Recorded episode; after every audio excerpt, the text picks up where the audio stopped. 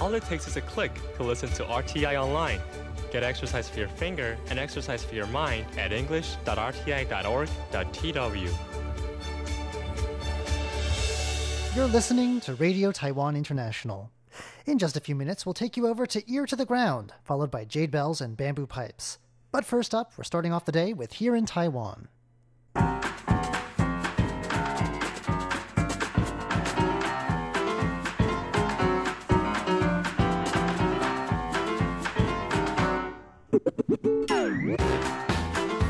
Hello and welcome to Here in Taiwan this Wednesday, November 14th. I'm John Van Trieste, and joining me here in the studio today, we've got Shirley Lin Hi, John. and Charlie Storrar. Hello, John. Up next, don't push those panic buttons. Calm down, it's a false alarm. Why the National Palace Museum isn't closing after all. And why some say it might not matter even if it did. Then the miracle lemonade that's not quite so miraculous. And what a dump. We'll be hearing about how one shop owner is uh, taking the trash near his shop and turning it into satirical art. All that coming up next. Please stick around.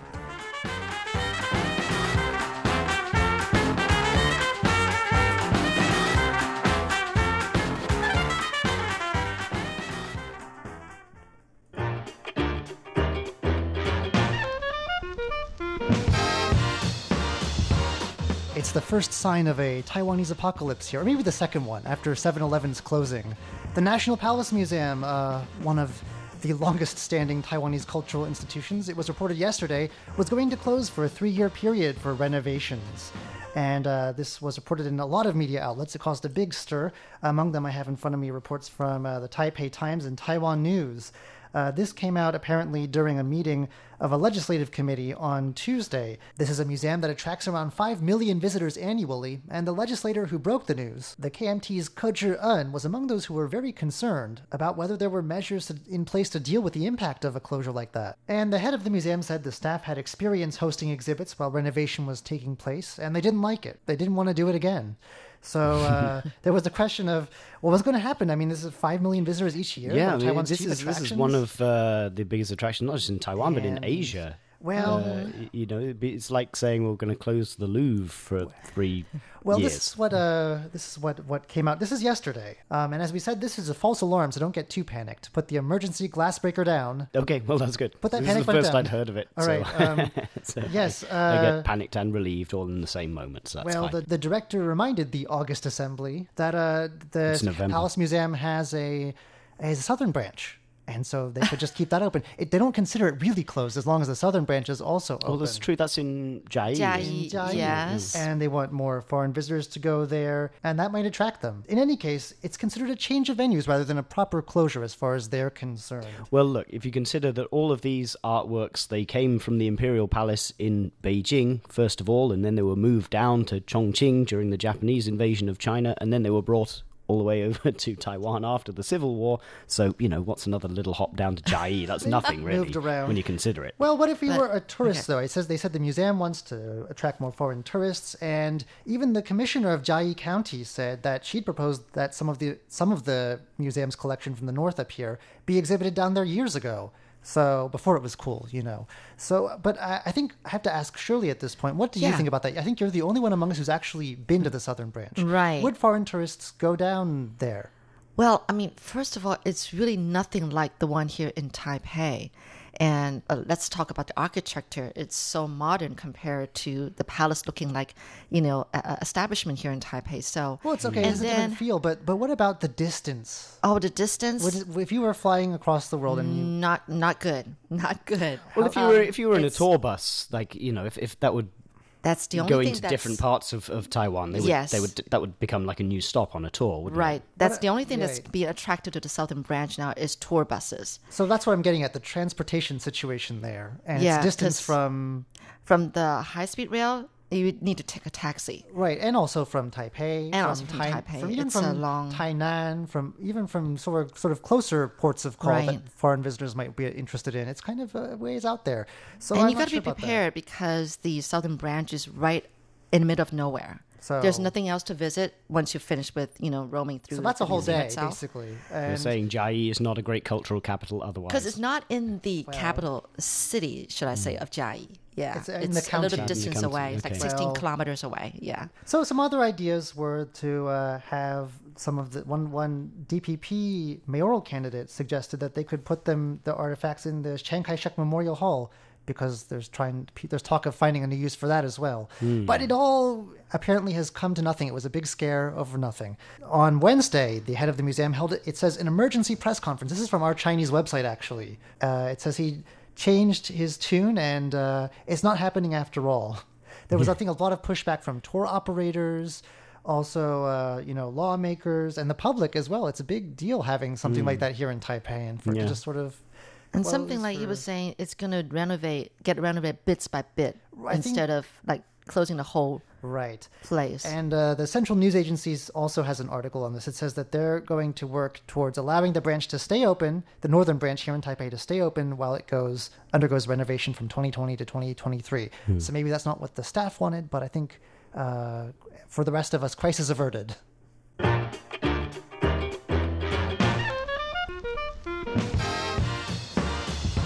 All right. Well, some people were not panicked about uh, the announcement on Tuesday. They seem to think that uh, we could weather the closure of the National Palace Museum for a few years. Yes, um, this is uh, the Tourism Bureau's Planning Division Chief Wu Jieping. He was saying that, uh, oh, don't panic. I mean, if, because actually there are other places that are more popular than National Palace Museum these days. Um, in first place, actually, is the night markets. That's always been up there on the charts. Uh, you know, among foreign tourists to Taiwan. Okay. And then in second place, can you guess? It's an iconic thing. Taipei Charlie, 101, I'm going to guess. you got it. in second place is actually Taipei 101. And then in third place actually is Jiufen, Which the is a bit mountain out of town. here. Yeah, it's a little way up, up, but it's northern Taiwan anyway. So all these three places are actually surpassing National Palace Museum for the last, well, since uh, 2017. So so people are saying, oh, no worries if even if the, the museum were to close.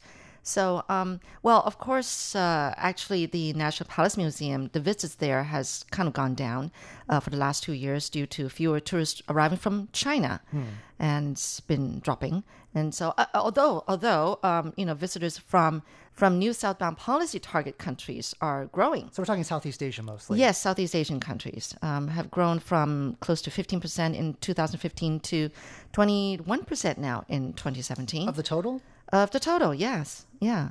So um, anyway, so they're saying not to worry. Uh, well, I mean, my problem with this take, though, is that you don't come to, I don't know, you don't go to Paris just to see the Eiffel Tower. You, there's a package of things that, you know, you do. Yeah. There's, a, you know, if you're a tourist in a place, right? You and if the Louvre is off the menu, you might consider going somewhere else, right? Well, I'll, wait, I'll wait till the next time, right? Mm-hmm. So, Or visit know. the southern branch of the or if you have if you have you know the time and the resources, sure. But I think, uh, well, it was an optimistic take anyway. It occurred to me that RTI's museum, the Radio Taiwan International Museum, is also down in Chiayi County. That's true. We have a believe. broadcast Yeah, so that's, museum. uh, oh, Minxiong, right? Yeah. Oh, right. so if you That's have a Chiayi, isn't it? I think. yeah, it is. Yeah. So, If there you have are. a That's- car- there's one that could maybe go on the standby list. If you have a car, yeah, and if you while you're there, you can visit a ghost house. There is a very famous ghost house in Minxiong. all right. So okay, we have a bit of a Jai itinerary going.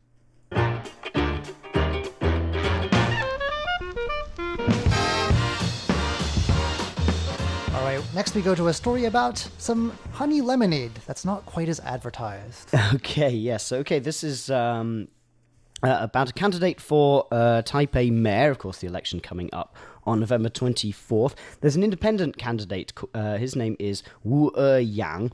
And in a uh, televised debate over the weekend with the other four candidates for Taipei mayor, uh, he was touting the health benefits of honey lemonade drinks. He said that uh, a lump underneath his left eye and a skin condition had cleared up after he stuck to a vegetarian diet for a month and drank honey lemonade. I'm not sure how this came up, sort of in the course of policy debate, but it did. And then following the debate, uh, of course, uh, Wu Er Yang and honey lemonade. These were like trending topics uh, online. uh, lots of internet searches for those. Uh, but um, a dermatologist, dermatologist at National Taiwan University Hospital, Tsai Cheng Fang, said, "Well, some types of property do have antibacterial properties that could help wounds heal faster, but not all honeys have them." Hashtag not all honeys. And uh, furthermore, the honey must be pure and it must be applied to the skin to achieve the results. So, like drinking it, that's not, you know, that's that's there's no uh, medical evidence to uh, support uh, such benefits. Uh, while some people think lemons can help lighten and improve skin quality as they're rich in vitamin C, also more research is needed to support this. Tsai said he's not seen research supporting the claim that honey lemonade can treat the uh, skin condition he was referring to, the lumps or uh, pityriasis versicolor, fungal infection, um, which causes small patches of skin to become scaly and discolored. And then Taiwan Dental Association council member was piled in on here as well. Jiang, Jiang Xiren said, pointed out that lemons are acidic and can erode your teeth. Which So- was not part of the. So we're going doubly off topic you know here. what? It sounds Yeah, like. well, if you're a topic. dentist, you're going to take that angle, aren't you? You're going to say, mm, "There's a lot of sugar in that, and also it's acidic." so, You know, this candidate sang during the debate, by the way. oh yeah. really? And there's been a remix of that as well. So it was a colorful debate. It was a Honey, colorful- honey, do do do do do do. Uh, and uh, one, on the online discussion, someone asked, "Was Honey Lemonade the biggest winner at Saturday's debate?" And another netizen said, whose comments were the best sponsored content they've seen this year. Well, maybe there are health benefits to sticking it up your nose. I mean, some of our other officials seem to think that uh, that's what we should be doing with Oh, that's right, plugs, that- and uh, I don't know. Maybe someone should do, get a do a grant, get a grant for that. Yeah, no, I'm just worried about uh, you know the powerful honey lemonade lobby. Yes, you know, big getting, lemonade. getting involved in in Taipei politics. Yeah.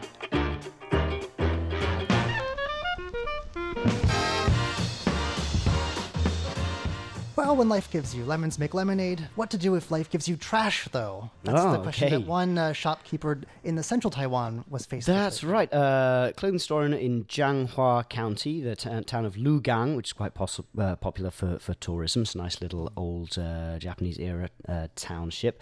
Uh, he's uh, owner of a clothing store, and he caused a stir after he took a sarcastic approach to the problem of people littering near the store. He'd only just opened the store, and uh, so uh, what he did, he was frustrated that, that he was having to sweep up all this garbage. So rather than clean up the mess, he turned it into an art installation. And so it's he arranged you know, all these cans and plastic drink containers and other other waste, little cups of coffee creamer, and he, he, he arranged them and uh, he put up a sign that said "Special Taiwanese Culture Exhibition." Theme: Taiwanese Civic Spirit. Uh, the exhibit received praise after Jiang, Mr. Jiang is his name, posted pictures online. This is Taiwan's most creative exhibit, said one comment. Jiang said he appreciated the compliments, but he really just hoped that people would stop littering. Of course, here's the, the problem: you sow you sow irony, and you will reap the whirlwind of sarcasm. He got lots of uh, comments. Uh, uh, an exhibition with the fewest exhibits. Um, the amount of trash will only increase. Uh, someone pointed out, well, it's good, but it's missing chewed betel nuts, cigarette butts, and empty cigarette packs. Oh, that's You know. true. It doesn't have the right Taiwanese Taiwanese color palette. color Yes. palette. You know, that's, That's right. red stain of the betel nut. So he posted the pictures on Facebook. He invited people to see the exhibit at the address of his store. He listed the time of the exhibit as from today until the day when Taiwanese change. But a little addendum. I know we're running out of time. Overnight, someone came by and they swept it all up and they cleaned it up. Oh, So go. that's there. We, Wow. that goes to show that passive aggression can work. you, if you shame people, then someone says, "Oh, that looks bad. That makes us all look bad." I'm, I, I will take it upon myself to do something about that. Bit of a shame. You could have sold it for millions. They he kept it up for a few more Or maybe weeks. that's what he did. Yeah, maybe he saw an artwork and thought, "I'll sell this.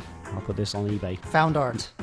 Well, that's all. We, that's all for today's edition of Here in Taiwan. I'm John Van Trieste. I'm Shirley Lan. I'm Charlie Storrar. Don't go anywhere just yet. We've got Ear to the Ground and Jade Bells and Bamboo Pipes coming your way next.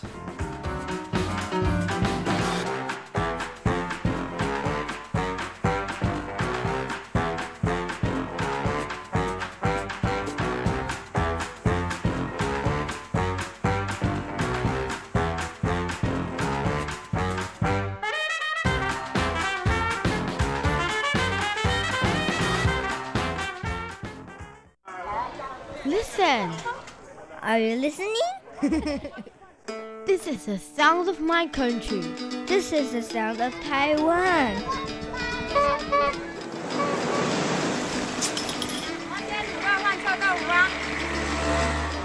嘅头前啊，俾到我哋嘅。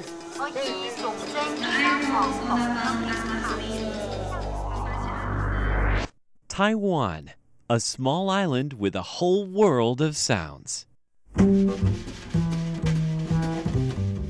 When it comes to housework, there are few things I detest more than ironing. Usually I listen to podcasts to make the time go by, but maybe I've been doing it all wrong. I'm Andrew Ryan, and in today's Ear to the Ground, I embrace the boring with unexpected results. 贴紧台湾的羊耳朵，an ear to the ground。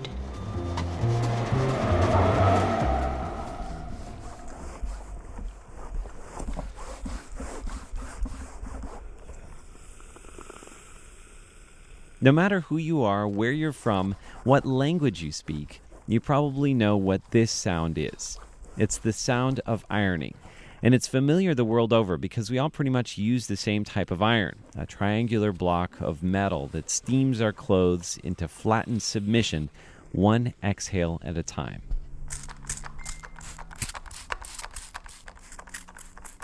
For me, ironing clothes is a time for listening to podcasts. That's because it'll take my mind off the task at hand. And that's particularly important when I'm doing something like ironing, which I detest. Now, I think part of the problem is I'm not very good at it. For one, I'm slow, and the wrinkles don't just fall away, it takes a bit of elbow grease. And two, it turns out I'm pretty good at ironing new wrinkles into my shirts, ones that weren't there before, and which are even harder to iron away than the original wrinkles. Maybe the problem is I don't do it often enough to be any good at it. Not that I'm offering to help you out with your ironing. Uh, the point is, without podcasts to listen to, I'm usually just gritting my teeth, glancing at the clock, and worrying about how I'm going to be late for work, and wishing ill on the iron, the ironing board, and my shirts. And that's not good for anyone involved.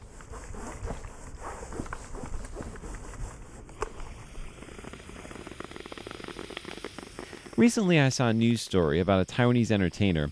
Now, I'm not going to mention her name because the point is not to shame anybody. She was talking about how she had a hard time saving money and was often embarrassed when her work dried up. On top of that, she was really bad at saving money and was afraid of what people would say if they found out she didn't have a penny to her name. A friend of hers pointed out that perhaps the problem was that she kept her money stuffed inside a small wallet full of receipts and other odds and ends. The friend told her to buy a longer wallet where her money could live more comfortably. And so, acting on the advice of her friend, she bought a longer wallet, organized it, and began to iron her money. That's right. After ironing her clothing, she would lay her new Taiwan dollars out on her ironing board. The bills start as small as $100 and go up from there. And then she'd press them. And as she did so, she would say, Thank you. Thanks for taking care of me. I hope you live comfortably in my wallet. And from that day forward, whenever she opened her wallet and saw her money beautifully stacked up, she'd feel bad about spending it. And slowly but surely, her money began to increase, and she continues to iron her money to this day.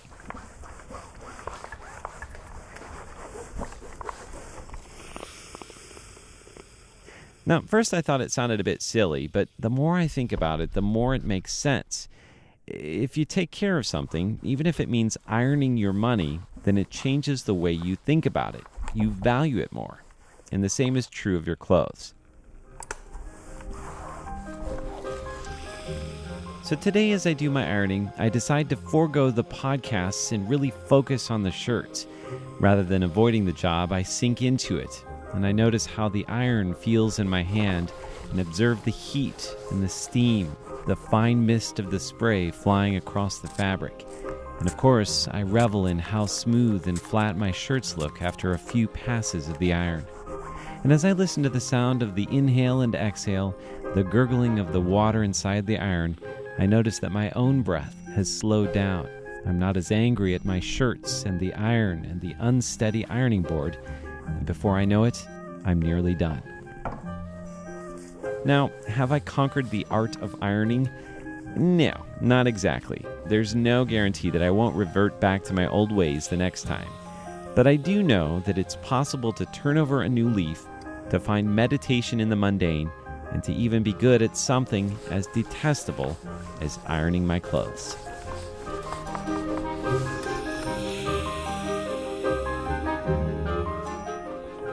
With an ear to the ground, I'm Andrew Ryan.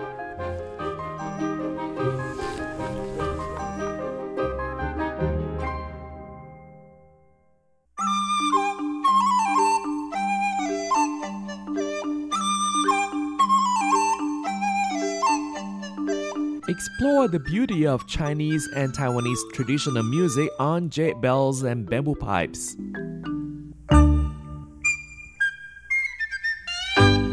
Hello and welcome to this week's Jade Bells and Bamboo Pipes. I'm Carlson Wong and today we'll feature Taiwanese folk songs by Taoyuan music fans Si Zhu Chamber Music Ensemble.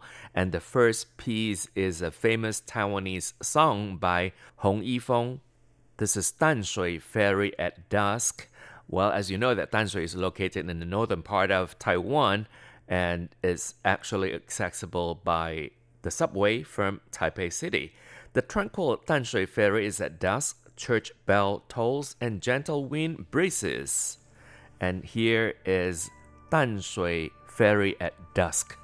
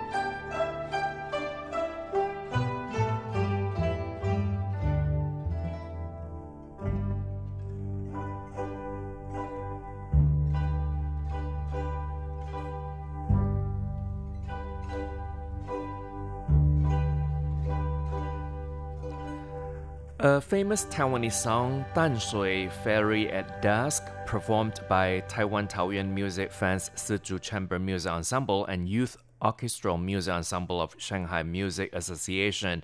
And the music expresses how a lady who is far away from her hometown misses her family and her native place. And next, we'll listen to another Taiwanese folk song. This is Sound of Gong and this piece is rearranged according to a Taiwanese folk song with the same title. The gong is beaten, and the fish boats are about to set sail. People gather in the seaside and look at the fish boats, which are sailing far and far away. They pray for the peace of the men in the fish boats and wish the fishermen would return with fruitful results.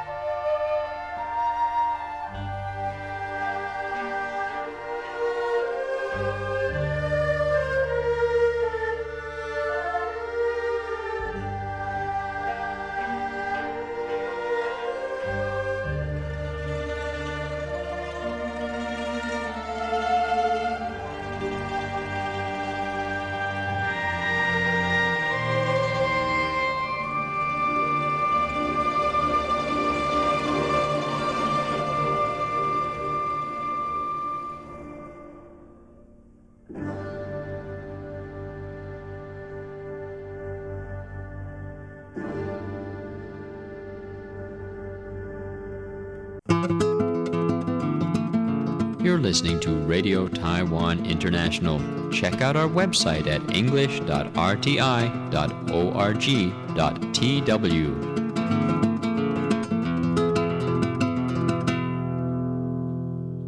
And again, you're listening to Taiwanese music performed by Taoyuan Music Fans Sizhu Chamber Music Ensemble. I'm Carlson Wong, and the program in progress is Jade Bells and Bamboo Pipes. This ensemble was founded in 1991 by a group of amateur traditional music lovers from Taoyuan County in the northern part of Taiwan. And next, we'll listen to Brother Antong Shopping for Food, another Taiwanese folk song rearranged by Zhou Chenglong. This piece is composed according to a Taiwanese folk song and it depicts the scene that Brother Antong shops in food market.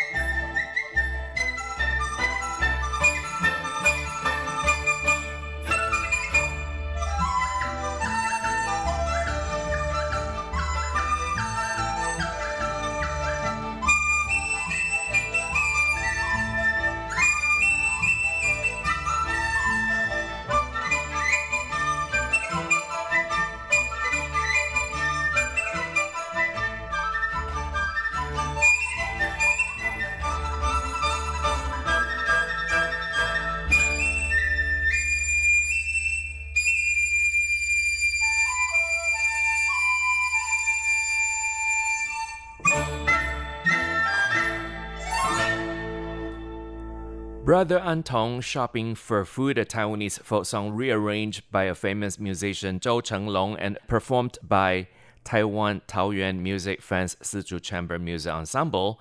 And this piece is a lovely tune that shows the scene that Antong shops in the food market, and the piece is mainly performed by double Di and is accompanied by a band to show the busy and brisk scene.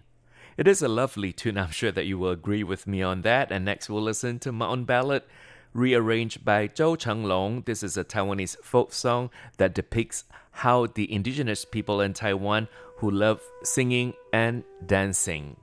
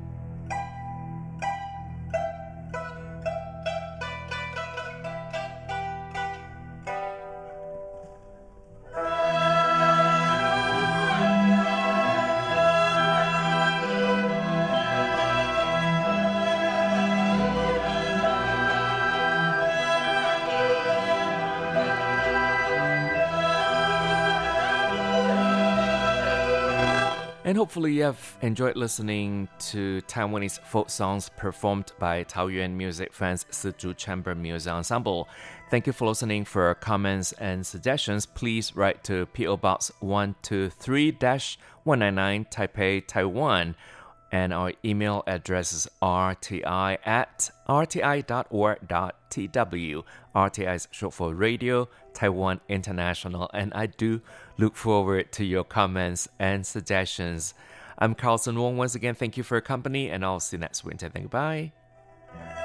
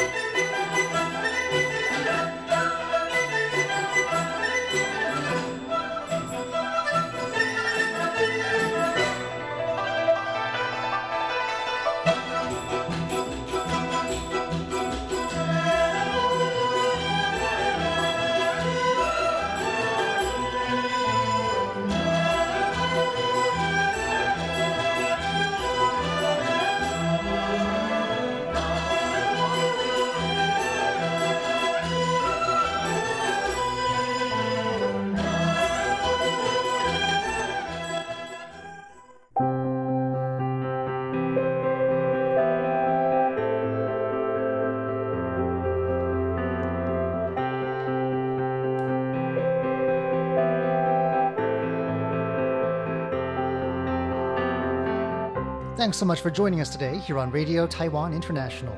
I'm John Van Trieste, back in the studio once again with Shirley Lin and Charlie Storrar, and we're here to leave you with one more thing. Many of our listeners will be interested in learning Chinese, and today we're going to leave you with one very creative way of learning the language by YouTube. Mm-hmm. Yes, this is a YouTuber. Uh, her name is Peggy Lee, and she's been dedicating her channel to uh, creating instructional videos for people who want to learn Mandarin Chinese. And she's been doing this since 2009. Um, the channel is called Peggy Teaches Chinese. I'll tell you again at the end of the show. But uh, it currently boasts over 20,000 followers. And um, uh, she recently put up another video, uh, just released on November 6th, and it takes students to the Shenkeng Old Street in New Taipei City. That's a street famous for its For its tofu products. Tofu, yes, yes. So, um, you know, you would see her sampling, and actually, that's the very one that I watched before I came on the show. Thought, I mean, I might, I might as well see it, right? And it's, uh, I saw almost a good four minutes of it, and um, you know, actually, it's pretty well made. I have to say, it's not like you know a YouTuber who might be just taking selfies and videotaping herself.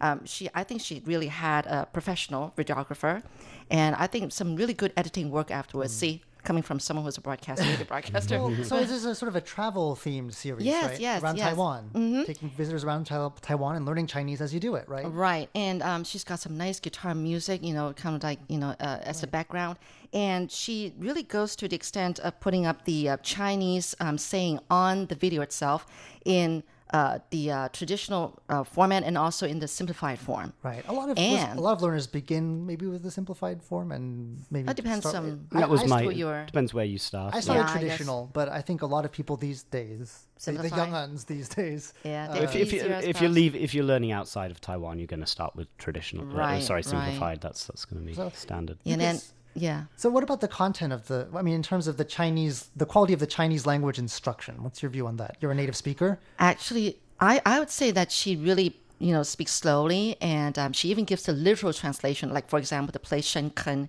which literally translates into deep pit, right? And and you know, she goes through abyss. explaining that kind of thing, and also teaching what's Lao Jie, you know, Old Street, and and um, she teaches like you know. Uh, you go there, you can learn how to order drinks and he, and then to eat things and then eat uh, 吃. And um, so after the, the traditional Chinese and the simplified Chinese, she also has it in pinyin, which is the um, the pronunciation, romanization. um, romanization of um, pronunciate the, the Chinese, and, and then at the very end in English as well, explaining the whole phrase, so to speak. And you can get So- some. I I think the good thing about the video format and in the real life sort of ba- backdrop to this is that uh, you you get to see it how it's spoken in context, not in a sort of a very artificial uh, ni hao kind of a, Right. like two people in a very drab recording studio talking Yeah. very clearly to one another. It's real Chinese is spoken on the streets, you know. Yeah, I think it's great because, you know, you're new to Taiwan, you want to learn the language, so watching the video, you get to see all the different spots that you eventually might go visit after watching the video. And then you learn the different phrases and different names and very useful. I'd say very useful. It's a really well made, relaxing kind of video to watch, I'd say. So anyway, to see the YouTube, it, um, check out Peggy Teaches Chinese. Yeah, Peggy Teaches Chinese. That's what you type in. All right, let's go check it out. Well, that's all from us today here at Radio Taiwan International's English service. We hope you'll join us again tomorrow when we present Stroke of Light, Eye on China, and Chinese to Go. For now, though, from all of us here in Taipei, thanks so much for listening.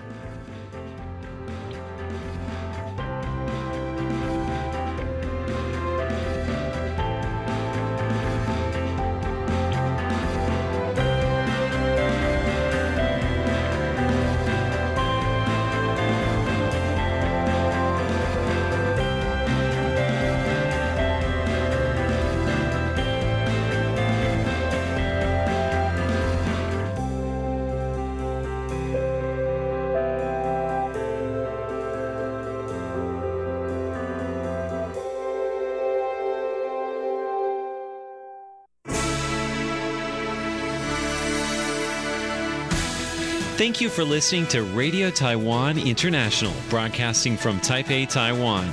Check out our website at english.rti.org.tw. Again, that's english.rti.org.tw for the latest news and features from Taiwan. You can also listen to our programs and watch videos as well. Our 60 minute English language program can also be heard every day at the following times and frequencies. In southern China and South Asia from 1600 to 1700 UTC on 6180 kilohertz. Again, that's in southern China and South Asia from 1600 to 1700 UTC on 6180 kilohertz.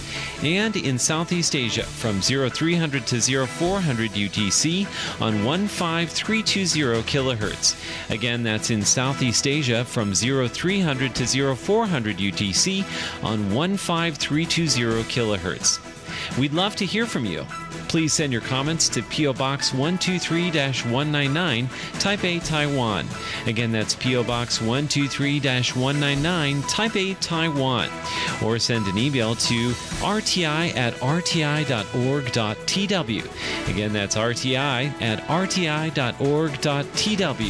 Also, visit us on Facebook. The address is fb.me forward slash Radio Taiwan International. Once again, on Facebook, we're located at fb.me forward slash Radio Taiwan International for videos, photos, and news of interest from Taiwan.